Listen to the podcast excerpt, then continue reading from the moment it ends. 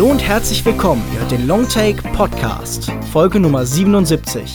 Mein Name ist Lukas Bowenschik und immer noch bin ich hier ganz allein ohne meine Co-Moderatoren, aber tatsächlich bin ich eigentlich nicht ganz allein. Wie in der letzten Ausgabe angekündigt, habe ich wieder einmal Konrad Milner zu Gast von Cinema Forever.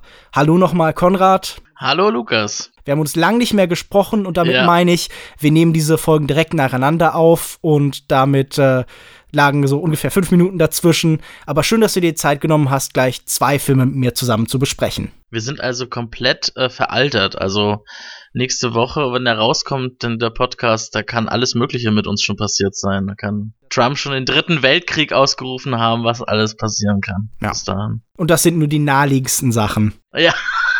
genau. Bevor wir zu unserer Besprechung kommen, würde ich noch gerne eine iTunes-Rezension, die uns erreicht hat, vorlesen. Und die stammt von Dos Corazones, äh, was glaube ich zwei Herzen heißt.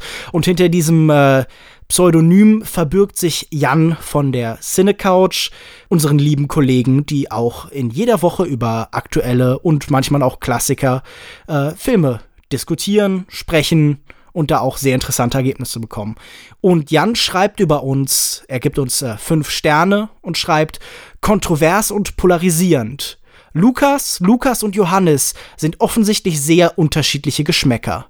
Es grenzt schon an ein Wunder, wenn man eine Folge erwischt, in denen die drei oder zwei von ihnen einer Meinung über einen Film sind. Das allein könnte schon den besonderen Reiz des Casts ausmachen, ist es aber beileibe nicht. Wie der weitere Titel des Podcasts verrät, werden hier vor allem Indie- und Arthouse-Kinostarts besprochen. Damit erfüllen sie ohnehin das Programm, welches sich im Kino meiner Wahl wiederfindet. Polarisieren wollen heutzutage viele Rezensenten und sogenannte Kritiker. Der Unterschied bei Longtake ist jedoch, dass diese hier nicht aus purer Profilbildung geschieht und nicht, um auf sich aufmerksam zu machen. Man mag nicht immer mit den Meinungen übereinstimmen, aber sie sind doch immer nachvollziehbar und gut begründet.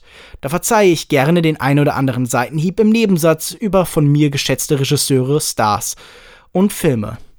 Ja, äh, vielen Dank an Jan erstmal für die äh, Rezension. Das ist wirklich sehr, sehr nett von dir. Und tatsächlich glauben wir ja auch, dass das sehr viel des Reizes unseres Podcasts ausmacht, dass wir sehr unterschiedliche Geschmäcker haben, dass wir sehr unterschiedlich auf Filme blicken und man hier nicht immer nur eine Perspektive bekommt, sondern eben auch zwei oder drei, die auch nach sehr anderen Kriterien beurteilen und äh, Vielen Dank, dass du das so herausgestellt hast. Ich glaube, das Kontroverse und Polarisierende ist etwas, das auch, wie du schon ansprichst, so ein bisschen problematisch sein kann, wenn man sich nur noch anschreit und irgendwie auch vielleicht ganz bemüht Sachen zuspitzt, die das eigentlich nicht brauchen. Dann kann das auch schädlich sein, aber ich glaube, wir finden da in der Regel noch einen ganz annehmbaren Rahmen. Vielen Dank damit würde ich sagen, können wir dann auch schon zu der heutigen Besprechung kommen, nämlich zu Die Taschendiebin, The Handmaiden von Park Chan-wook. Ich stehe Ihnen zu Diensten, Fräulein. Verdammte Scheiße. Er hatte mir nicht gesagt, dass sie so schön ist. Der Tagesablauf der Lady ist simpel. Sie geht entweder spazieren oder sie liest dem Herrn etwas vor. Das scharfsinnige Dienstmädchen ist für einen Moment nach draußen gegangen. Was hat der Graf denn über mich gesagt? Suke werde ich als Maus dort einschleusen. Während sie der Herr hartnäckig umschmeichelt. Du bleibst ständig an ihrer Seite und bringst sie ganz. Park Chan-wooks Thriller Die Taschendiebin, basierend auf dem Roman Solange du lügst von Sarah Waters, ist ein Film über Eroberung. Nicht nur spielt er im vom Japan okkupierten Korea der 1930er Jahre, er zeigt auch Frauen und Männer im permanenten Belagerungszustand. Die Handlung klingt komplexer, als sie letztendlich ist. Die titelgebende Taschendiebin Suki soll für den Betrüger Fujiwara als Hausmädchen das Anwesen des reichen Fräuleins Hideko infiltrieren, damit dieser sich in ihr Erbe erschwindeln kann. Ihr widerwärtiger Onkel Kozuki plant das Gleiche. Doch das ist nur die Oberfläche. Nichts ist hier wirklich so, wie es scheint. Es entspinnt sich ein komplexes Spiel um Identität und Selbst- und Fremdbestimmung. Dabei benutzt Park Chan-wook die Perspektivwechsel und Twists des Thriller-Genres, um seine Figuren auch auf einer Charakterebene äh, auf neue Setten hin zu überprüfen. Und das finale Ziel ist bei ihm die Befreiung, die Emanzipation und die Selbstbestimmung. Meine Frage an dich, Konrad, wäre, Wie gelingt denn Park Chan-wook diese Verbindung von disparaten Elementen? Wie kann er mit dem Genre-Kino eben von Themen von Gender und von Macht und von Machtverhältnissen erzählen? Passt das zusammen? Oder widerspricht er sich an mancher Stelle, wie viele Kritiker ihm unterstellt haben, ein bisschen selbst in der Wahl seiner Mittel? Wie hast du das empfunden? Ich, das ist interessant, weil ich glaube, dass er sich da schon sehr bewusst ist. Da gehen wir vielleicht nochmal näher drauf ein. Ich würde sagen, der Film erzählt von auch so einer Zivilisierung der Perversion, würde ich sagen, mhm. die sich so Bahn bricht in dieser Höhe, in der Literatur, in der großen Bibliothek, die dieser perverse Onkel, ich benutze jetzt einfach mal das Wort, äh, da führt und äh, das ist dann alles wird so Hochkultur aufgebauscht, aber letztendlich geht es doch wirklich um die, um, um nur um das, was da äh, unter der Gürtellinie stattfindet. Ähm, und bei dem Film ist das ähnlich, dass er hohen äh, nennen es mal künstlerischen oder ästhetischen Anspruch hat und das Ganze aber trotzdem vermengt mit so niederen Formen in Anführungszeichen wie dem Genre-Kino und und Sex und Gewalt, sage ich jetzt mal. Und das äh, das ist er sich die ganze Zeit bewusst. Das hat auch seine negativen Seiten. Ich finde die Kritik an dem Film, ganz besonders in Bezug auf die Sexszenen, die finde ich jetzt nicht ungerechtfertigt, aber mhm. äh, ich würde trotzdem sagen, dass die Taschendiebin oder Agashi, wie er im koreanischen Original heißt, was einfach Fräulein bedeutet, finde ich ist Pak Chan-wooks bester Film seit Oldboy. Ich bin im Großen und Ganzen bei dir. Viele der Kritiker haben diesem Film ja vorgeworfen, er hat im Bezug auf seine Schilderung von lesbischer Liebe, wir sehen im Weiteren eben, wie sich eben Hideko und Suki ineinander verlieben und eben auch dadurch äh, ihre Pläne sich drastisch verändern.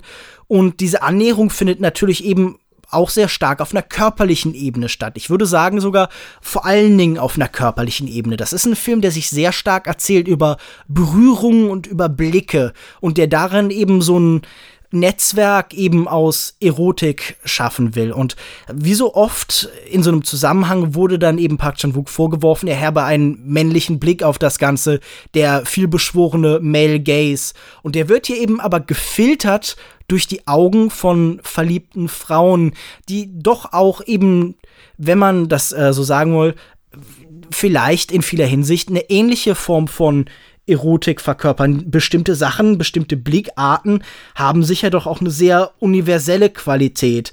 Und diese Ausstellung von Perversion und Sexualität, die hier stattfindet, die ver verbindet ja auch eben sehr unterschiedliche Ebenen miteinander. Du hast schon gesprochen darüber, es geht hier sehr viel um die erotische Literatur und die ist in diesem Film was sehr einschränkendes. Die hat eine sehr negative Konnotation, denn wir sehen sowohl eben das Fräulein Hideko als auch eben ihre Tante, die Selbstmord begehen hat, wie sehr sie eben in Vorlesungen dieser erotischen Literatur eben auch vielleicht in gewisser Weise nachspielen, nachempfinden, ausgeliefert sind einer bestimmten Zielgruppe. Sie gewinnen dadurch auch eine Möglichkeit zur Kontrolle und zur Steuerung anderer Menschen, aber vor allen Dingen sind sie eben dann auch Leidtragende. Und von diesem Zwiespalt erzählt für mich dieser Film ganz stark von der Frage, wie eben Kunst und Kultur, also alles, was wir eben über dem basalen Reiz, über der reinen Sexualität haben, was wir darüber errichten,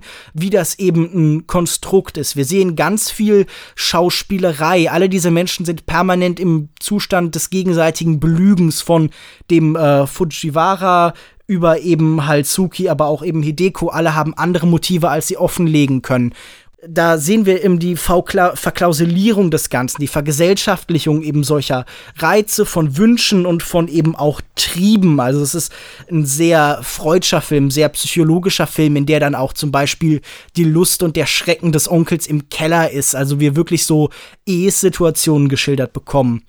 Der Film erzählt dann eben vor allen Dingen daraus, wie man aus solchen Strukturen und Mustern eben entkommen kann, wie eben es möglich wird, sich abhängig von eben solchen hier überwiegend männlich geschilderten Situationen und Strukturen eigene Identität aufzubauen.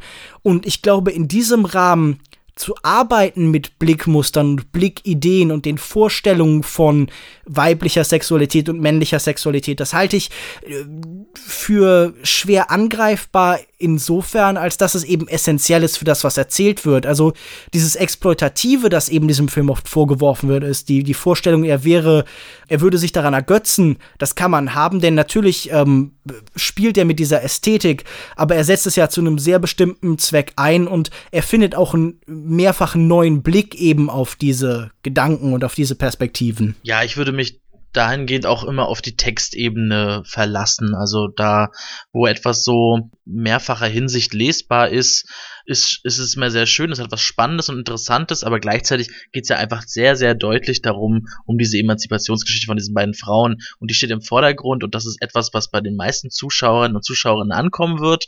Da finde ich diese Momente in der, in, bei den Sexszenen, die vielleicht etwas, äh, ja, die könnten vom Male Gaze gezeichnet sein, weil Park Chan-wook eben ein männlicher Regisseur ist. Ich finde, das zeichnet sich vor allem auch daran aus, dass er oftmals auch in die Totale geht bei Sexszenen, also die auch so drapiert die Körper und so symmetrische Einstellungen sucht, anstatt jetzt einfach so, also wirklich so nah bei den Frauen zu bleiben, wie die sich anschauen, was sie sich anschauen, wie sie sich berühren. Also ich finde immer so ein für mich ist immer so die äh, Vorzeigeszene, Sexszene ist für mich immer noch aus äh, Wenn die Gondeln Trauer tragen, bei sowas, wie man sowas inszenieren kann und auch filmen kann. Weil da auch so eine Hässlichkeit drin liegt. Genau, diese, äh, so was Ordinäres halt. Genau, richtig, ja. Etwas Unschönes einfach, etwas sehr, was nicht pornografisches, sage ich jetzt mal, so wie man es erwarten würde. Was, was ich halt sagen muss, ich glaube, für das Pornografische ist mir das in der Regel zu sehr fragmentiert. Also wir sehen in der Mitte des Films ungefähr, wie äh, Hideko als Kind die äh, japanische Sprache lernt, in der sie die Texte ja dann auch vorträgt. Und dabei lernt sie zuerst einzelne Körperteile als Wörter, also lernt dann zum Beispiel Wörter wie Nippel oder Vagina. Und in gleicher Weise sind auch diese Sexszenen fragmentiert an vielen Stellen. Sie zerfallen in so Einzelbilder und irgendwie in, also da, man ist dann doch oft bei den Gesichtern und bei den Blicken. Und natürlich, da hast du absolut recht, gibt es dann auch oft diese relativ klischeehaften, weiten Aufnahmen, in denen dann halt die sehr, ja, bekannten Posen eben so nach gespielt werden. Also das finde ich, hat für mich auch sehr stark damit zu tun, dass in diesem Moment natürlich noch abgebildet wird, was eben auch vielleicht in dieser erotischen Literatur eben erzählt wird. Da ist so ein permanenter Austausch, da wird korrespondiert. Was ich dann eben interessant finde, ist, wenn Kameraperspektiven kommen, die wir nicht erwarten. Also zum Beispiel wurde da schon mehrfach drüber geschrieben. Es gibt dann irgendwann den Blick quasi aus der Vagina von äh, Hideko heraus. Also wir sehen das langsam näher kommende Gesicht von Suki. Mhm. Und das ist irgendwie so, ein, so, ein, so eine Perspektive, die ja nicht pornografisch sein kann, sondern eine, die eben was sehr Abstraktes und Absurdes hat, weil wir da tatsächlich ganz eben die Kamera selbst etwas Weibliches bekommt und irgendwie, also oder was Vaginales auf jeden Fall.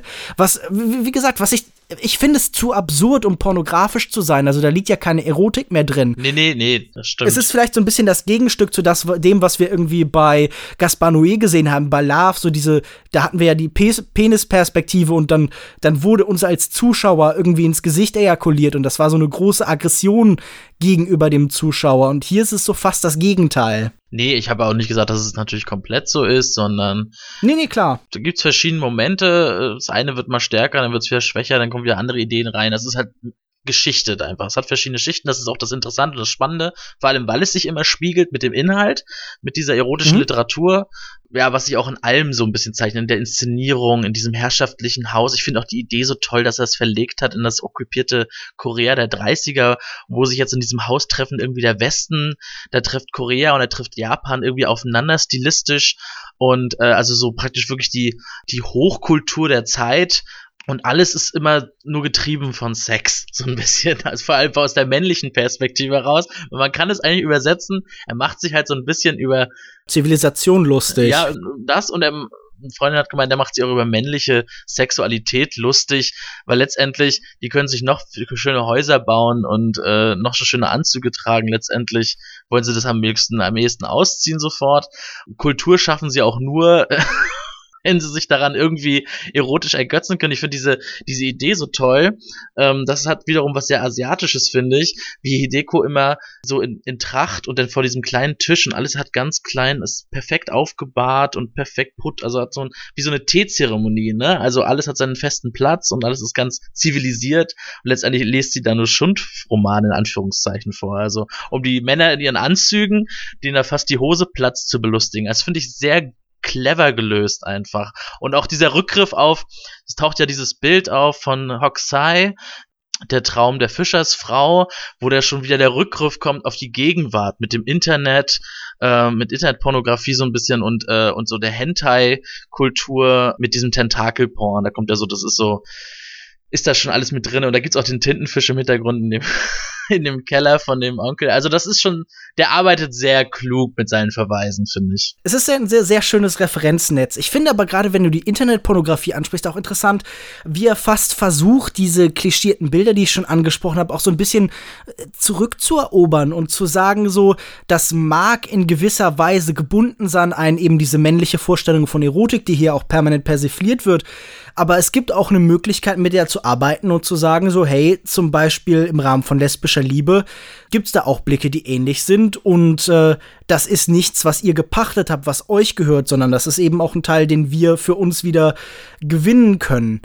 Und diese Zivilisationskritik, die du beschreibst, die finde ich da tatsächlich auch in vielem drin. Also dieses Haus, das du beschreibst, ist ja wirklich sehr clever, weil es wird ja auch gerade am Anfang gesagt, es ist eben ähm, zum Teil eben dieser englische Prunk, aber dann gibt's da eben auch japanische Teile drin. Und ich finde, das beschreibt auch tatsächlich diesen Film ja ganz gut. Zum einen in seiner Komplexität mit den vielen Zimmern, dieses Irrgartenartige, dass das alles hat. Denn dieser Film ist in seinen Wirrungen und Wendungen ja auch gerade so beim ersten Mal bestimmt nicht komplett einfach zu durchschauen, sondern da muss man an manchen Stellen vielleicht schon mal kurz nachdenken, wie das jetzt genau gedacht ist. Also man kann sich da so ein bisschen drin verirren.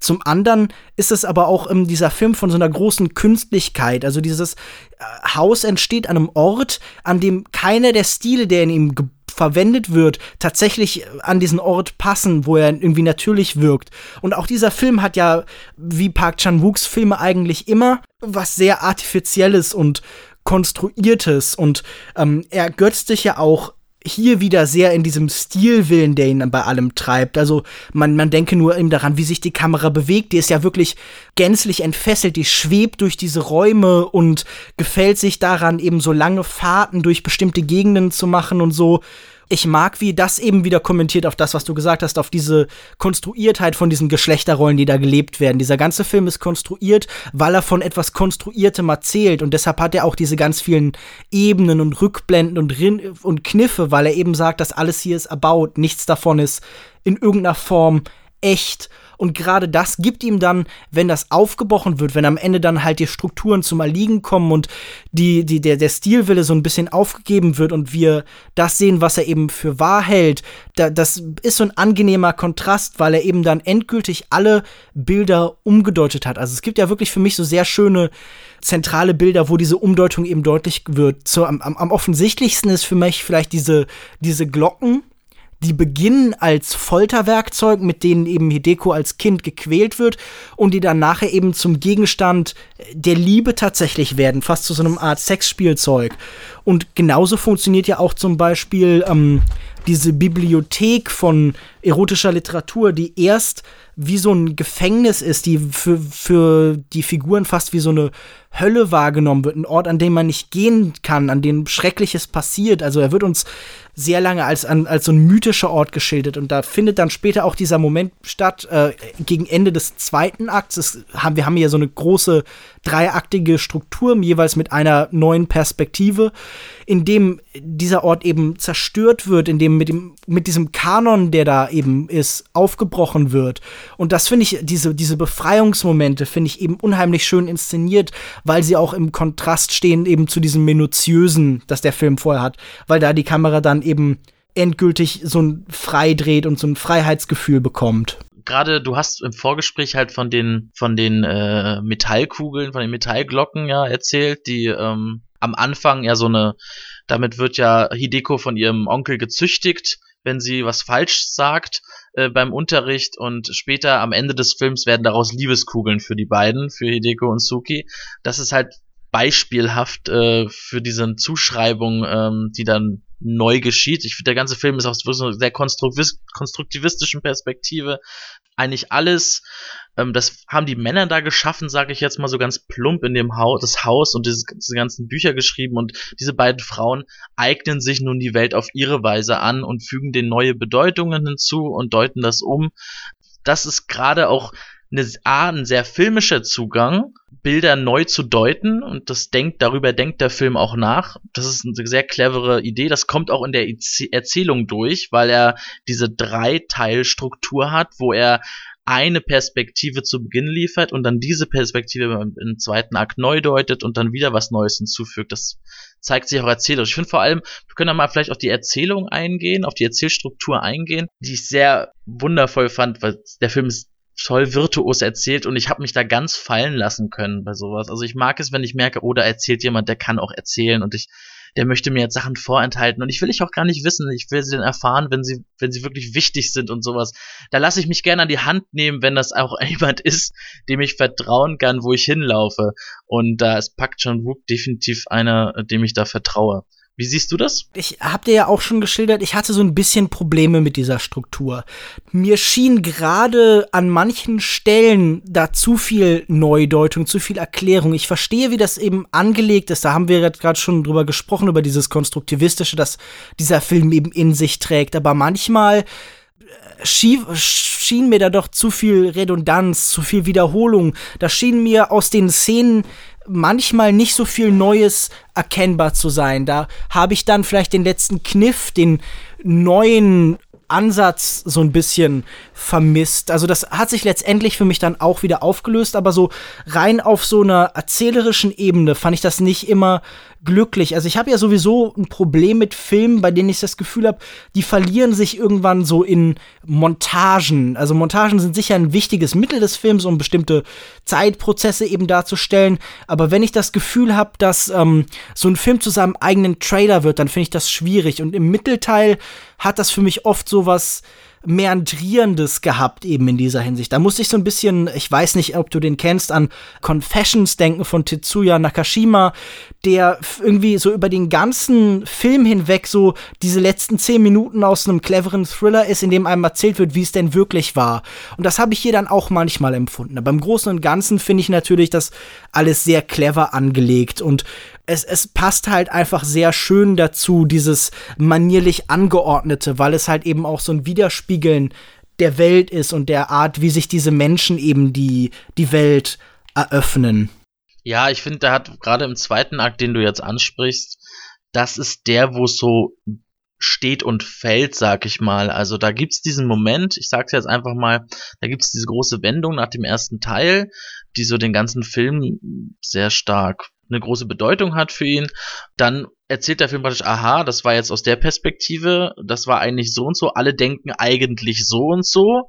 Aber und dann wechselt er im zweiten Teil, verschiebt er es nochmal. Und ich glaube, dieser Moment vom Status A, sag ich mal, zum Status B zu kommen, da können sich Redundanzen einschleichen, ähm, weil er da wirklich nur nacherzählt. Aber ich finde es gerade gut gelöst, dass er wirklich bei jeder Szene, die er nochmal zeigt, eine andere Kameraperspektive zeigt, um das nochmal zu verdeutlichen. Also der erzählt nicht nochmal den gleichen Film, er erzählt alles aus einer anderen Perspektive. Ganz toll gelöst, die Idee. Da haben wir auch wieder dieses Zuschreiben mit Bedeutungen, wirklich buchstäblich, dass sie ihren Namen nicht schreiben kann und lernt ihren Namen zu schreiben. Und dabei lernt sie ja den Namen von Hideko, weil das so eine Art Plot ist.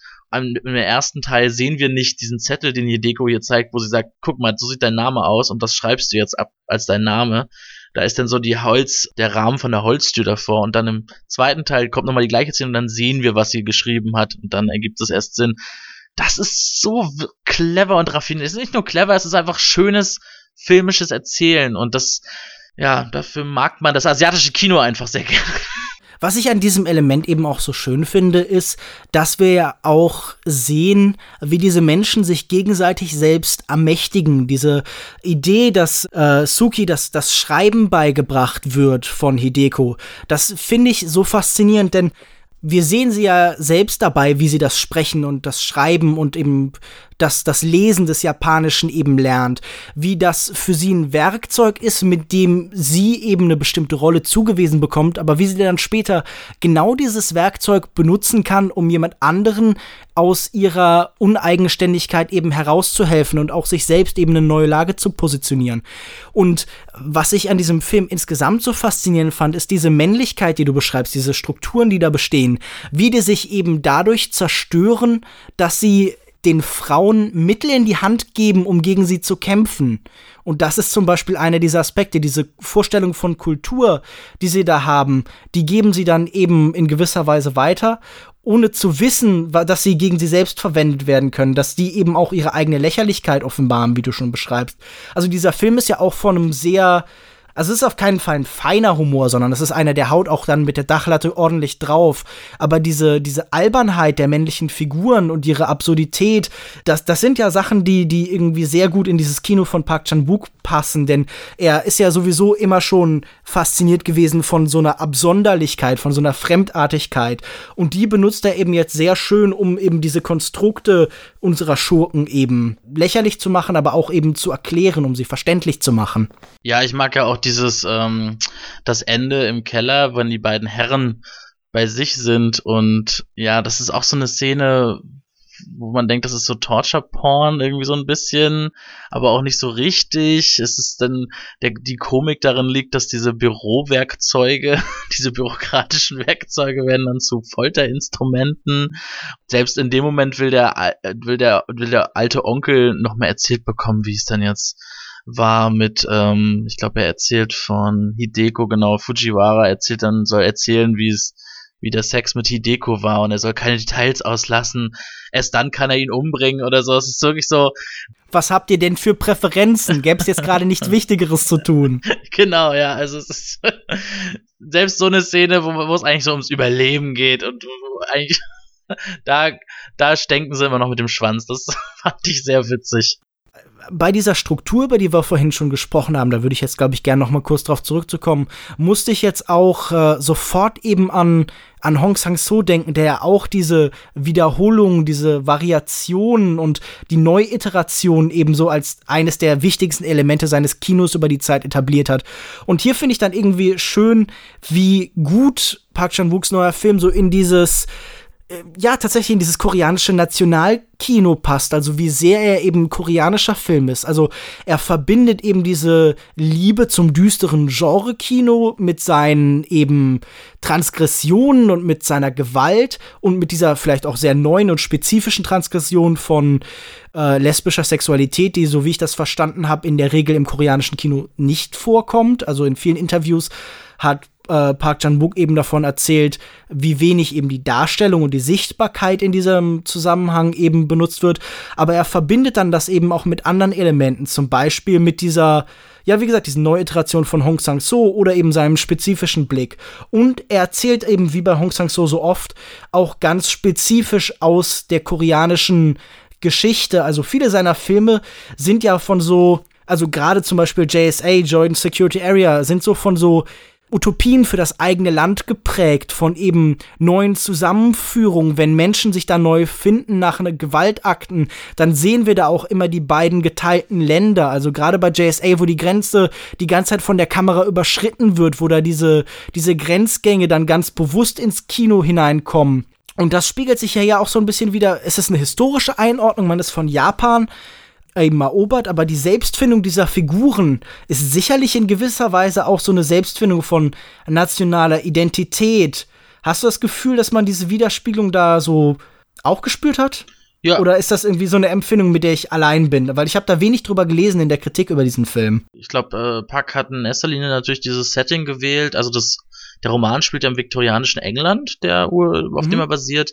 Er hat jetzt hier die Zeit gewählt, A, weil ähm, die Hierarchien natürlich auch sehr streng waren damals noch und ähm, er diese Vermischung natürlich hat von westlichen Elementen äh, in diesem Haus und japanischen und koreanischen, aber gleichzeitig nimmt er sehr konkret natürlich auch ähm, Bezug auf Korea, indem er ähm, Suki als koreanische Taschendiebin äh, in diesen sehr japanischen oder schrägstrich möchte gern japanischen Haushalt wirft. Also der Fujiwara ist ja eigentlich auch Koreaner, gibt sich als Japaner aus. Der äh, Onkel, der ist so fasziniert von der japanischen Kultur, der möchte auch Japaner werden. Die einzige richtige Japanerin ist Hideko und die wird unterdrückt. Und da sagt an einer Stelle, wird er ja gefragt, warum er denn Korea so schlecht findet. Und dann sagt halt der Onkel, weil Korea hässlich ist und Japan ist schön.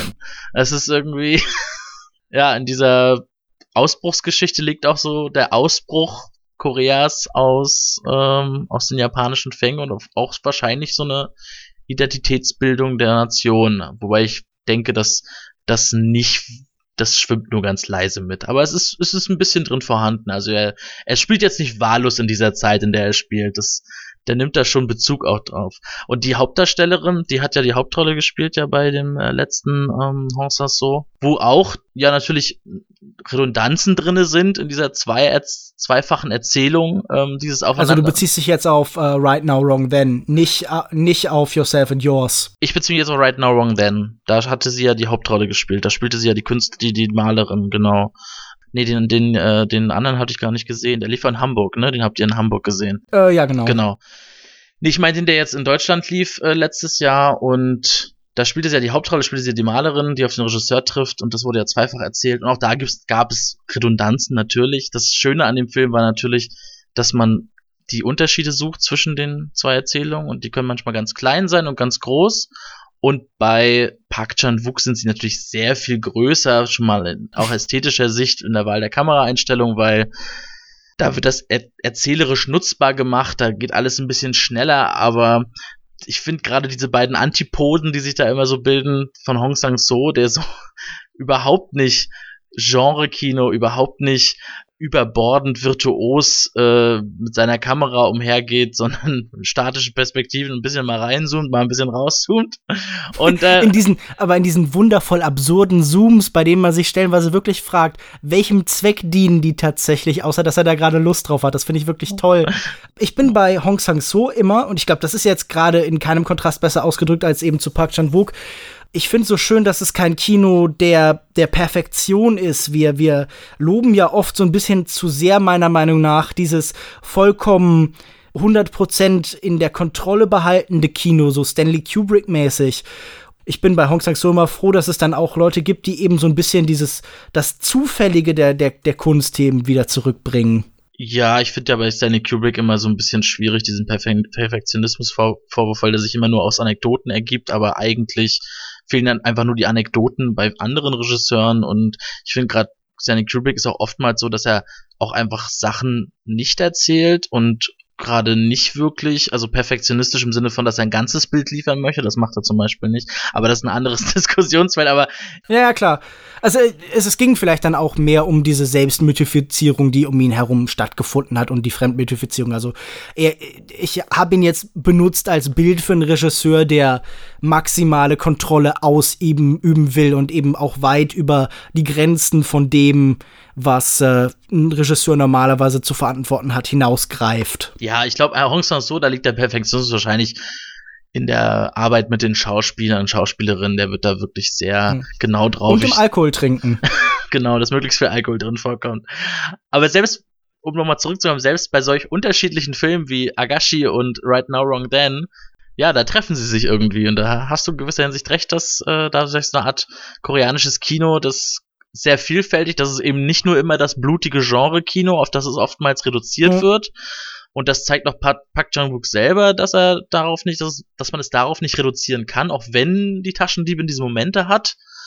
Es ist sehr vielfältig und ich freue mich darüber, dass er wieder so zu großer Form kommt, auch wenn ich ja Stoker gar nicht so schlecht fand. Das ist vielleicht nochmal ein ganz anderer Punkt, wenn man jetzt schon bei so einem koreanischen, in Anführungszeichen, großen Anführungszeichen, Nationalkino ähm, ist, ob dieser Ausflug nach Hollywood, ob der jetzt irgendwie, ist da ein kleines Scheitern jetzt drinne mit dem neuen Film oder hast du das Gefühl, das hätte man, hat sich da damals auch gut übersetzt und wie ist das jetzt im Vergleich zu dem Film? Er hat ja nun einen Film schon im Ausland gedreht. Also ich weiß nicht, ein Scheitern würde ich da nicht sehen, denn was ich bei Park Chan-wook immer sehe, ist so eine Konsistenz, was eben bestimmte Themen angeht, als so eine Autorenschaft tatsächlich. Und was ich auch hier wieder immer sehr stark erlebt habe, ist so eine Faszination mit Macht und Machtverhältnissen und der Frage, durch was eben Menschen andere beherrschen und welche eben ja, künstlichen Formen sie sich eben selbst auferlegen. Also schon bei einem Film wie Oldboy zum Beispiel, da sehen wir dann ganz lange Ankleidungsszenen von diesen Figuren und wie sie eben sich selbst entwerfen als Menschen und das kulminiert für mich jetzt eben sehr stark in diesem Film. Und Stoker hat auch viele Elemente, die man hier wiederfindet. Also zum Beispiel diese Malereiszenen, ähm, die uns immer so ein bisschen erzählen, äh, wie drücken sich diese Menschen nach außen hin eben aus, dass äh, scheint mir hier sehr wichtig. Also es gibt ja zum Beispiel in Stoker diese Szene, wo ähm, die Hauptfigur von Mia Wasikowska malt und dann malt sie obwohl da ein Modell von einer Blumenvase steht, die Innenseite dieser Blumenvase. Und dann sehen wir sofort, sie ist jemand, der halt sehr weit über die reguläre Perspektive hinausgeht. Und hier haben wir ähnliche Malereiszenen, in denen wir so ein bisschen sehen, wie blicken Menschen auf die Sachen. Und diese Konsistenz der Motive sagt mir letztendlich, dass Stoker dann doch ähm, kein, kein Scheitern war, sondern einfach nur ein, ein Element von eben so einem Gesamtwerk, das sich eben sehr organisch zusammenfügt, wo man meiner Meinung nach keinen Film hat, der thematisch und in der Machart so komplett da rausfällt. Ja, das hast du eigentlich gut beschrieben. Ich konnte mich gar nicht mehr an die Szene erinnern bei Stoker, aber das korreliert ja sehr schön mit jetzt dem neuen Film. Also da gibt's schon, der war ja jetzt auch nicht so, ich glaube, ist auch nicht so beliebt einfach, weil da schon so eine Übersetzung stattfindet, die gar nicht komplett gelingen kann vielleicht. Ähm, aber trotzdem mag ich Stoker sehr gerne und ich mochte jetzt aber die Taschendieben noch lieber. Also ich habe gerade in Bezug auf Oldboy, weil Oldboy ja auch so ein Film ist, der, der sich an Anführungszeichen an die Hand nimmt, der so eine sehr überbordene, raffinierte Erzählung hat und die Taschendieben ist da ähnlich für die letzten Filme von Park Chan-wook, also bisschen zu so einem Extrem wie ähm, I'm a Cyber, but that's okay, das fast nur noch so die so sehr offen sind, oftmals in ihrer Erzählung schon, dass man sich irgendwie jetzt Sachen selber, selber, das klingt immer so, ich will mich, ich will nicht selber denken, aber dass man, ja, man wird nicht so über, übernommen von der Erzählung. Das fand ich, habe ich, immer, hab ich immer ein bisschen vermisst, äh, ehrlich gesagt. Das äh, hatte ich auch bei Durst vermisst, den ich ein bisschen zu, zu lang auch fand, dass er immer auf den gleichen Bildern rum, äh, rumtritt und ähm, sehr flachen Symbolismus bedient. Äh, das ist jetzt alles bei die Taschendieben, wo er wirklich in zweieinhalb Stunden doch sehr, sehr viel erzählt äh, und sehr dicht erzählt und den kann man sich wirklich sehr oft noch mal angu äh, noch angucken, wird immer wieder noch kleinere neue Details entdecken. Nicht mehr der Fall. Das fand ich gut. Für mich ist die Taschendiebin tatsächlich so ein Film, äh, bei dem ich irgendwie an vielen Stellen so eine gewisse Skepsis hatte, auf der Art der Struktur, in der Art, wie er eben über Sexualität erzählt. Aber jetzt gerade im Gespräch, eben in dem Reflektieren über ihn, immer wieder darauf komme, wie genial ich ihn angelegt finde. Also es ist so einer, der mir im Nachdenken ähm, immer mehr Freunde bereitet, der für mich eben immer weiter wächst. Und jetzt gerade beim zweiten Mal habe ich ihn dann auch noch mit einem deutlich größeren Vergnügen gesehen, weil man sich eben sehr viel stärker auf so Details konzentrieren kann. Und ich kann viele Punkte der Kritik irgendwie nachvollziehen, aber ich glaube, das wird in der Regel eben, es, es nimmt nicht in Kauf, was dieser Film eben dann tatsächlich macht, wie sehr er eben seinen Figuren erlaubt, aus den Strukturen, in denen sie sind, auszubrechen, wie sehr er eben in dieser eng verschachtelten Welt, die eigentlich an Fäden ziehen sollte, dann doch immer nach links und rechts ausweicht. ausweicht. Und ich muss sagen, mir hat die, die Taschendiebin tatsächlich sehr, sehr gut gefallen. Ja, also da schließe ich mich an. Ich komme jetzt auch mal zu so einem quasi Fazit. Ich habe es ja am Anfang so als Zivilisierung der Perversionen bezeichnet. Diese Hochkultur, mit dem sich die Figuren hier in dem Film umgeben, die ist sexuell und erotisch äußerst stark aufgeladen und das ist ein Prozess, der anfangs männlich, ein Status, der anfangs männlich dominiert ist und dann immer mehr erkämpfen sich diese beiden Frauen halt ähm, diese erotische Macht, beziehen sie aufeinander und wenden sie gegen die Männer und brechen letztendlich aus. Das erzählt der Film auf sehr vielen Ebenen ästhetisch, inhaltlich und erzählerisch. Natürlich gibt es dann oftmals so, wie zum Beispiel in Sexszenen, Momente, wo man denken könnte, das ist jetzt ob da wirklich diese komplette Ermächtigung stattfindet äh, von den Filmfiguren, die der Film erzählen möchte, ob sie auch ästhetisch komplett stattfindet, kann man in Frage stellen. Das würde ich erstmal offen lassen. Letztendlich bleibt als Schluss irgendwie so eine Art ja, ein, Schwenk auf einen Mond und eine Wolkendecke. Das ist das letzte Bild und man hört irgendwie nur das Klimpern von Liebeskugeln. das äh, ist mir ist ein schönes, ein sehr schönes und unverbrauchtes äh, Bild äh, weiblicher Emanzipation im Kino. Da, davon können wir gerne mehr erleben. Es endet mit mit offenen Räumen, die eine Zukunft versprechen, die jeder für sich selbst gestalten kann.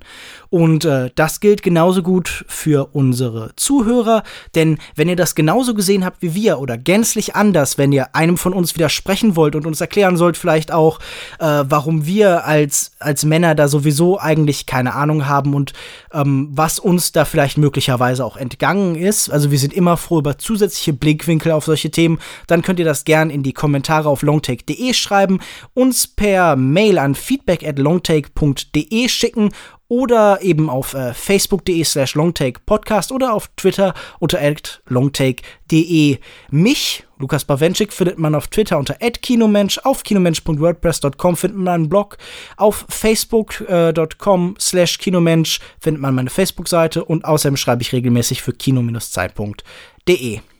Auch diesmal geht wieder die Frage an dich, Konrad. Wo findet man dich und gibt es aktuell irgendwas, das du gerne bewerben möchtest? Es hat sich nicht so viel verändert zur letzten Woche, zur letzten Ausgabe. Ähm, man findet mich bei Twitter unter @mückerling mit UE geschrieben. Da findet man mich auch bei Letterbox unter dem Namen. Und ich schreibe regelmäßig äh, und podcaste regelmäßig für cinemaforever.net. Um, Podcast, ähm, unter anderem unser der Filmnews Podcast Cinema Update mit äh, Leo und Patrick und äh, mit Sebastian Mozheim habe ich einen sehr unregelmäßigen, aufwendigen Filmunterrichtspodcast, ähm, der Perser und die Schwedin, wo wir uns gegenseitig Filme zeigen, die der andere noch nicht gesehen hat und sprechen darüber. Ähm, genau, sonst man findet mich schon irgendwie im Internet. Es ist nicht so schwer. du bist zu finden. Im Cinema Update Podcast war übrigens äh, auch schon meine Wenigkeit zu Gast und zwar in Folge Nummer 17. Da habe ich vor allen Dingen über diese absurde Praxis, Serien oder Filme in erhöhter Geschwindigkeit zu sehen gesprochen mit äh, deinen beiden Kollegen. Das kann man sich dann gern auch anhören. Genau. Und äh, was genau in der nächsten Folge besprochen wird, steht noch nicht fest. Ihr könnt euch also überraschen lassen. Auch da steht der Himmel ganz offen und irgendwo aus der Ferne erklingeln sicher auch Liebeskugeln. Äh, viel Liebe für dich, Konrad. Vielen Dank, dass du äh, dir die Zeit genommen hast, hier mit mir über den Film zu sprechen. Gerne, es hat mal wieder sehr viel Spaß gemacht. Das geht mir genauso. Und dann bleibt mir letztendlich auch nur noch zu sagen Tschüss und bis zum nächsten Mal. Tschüss.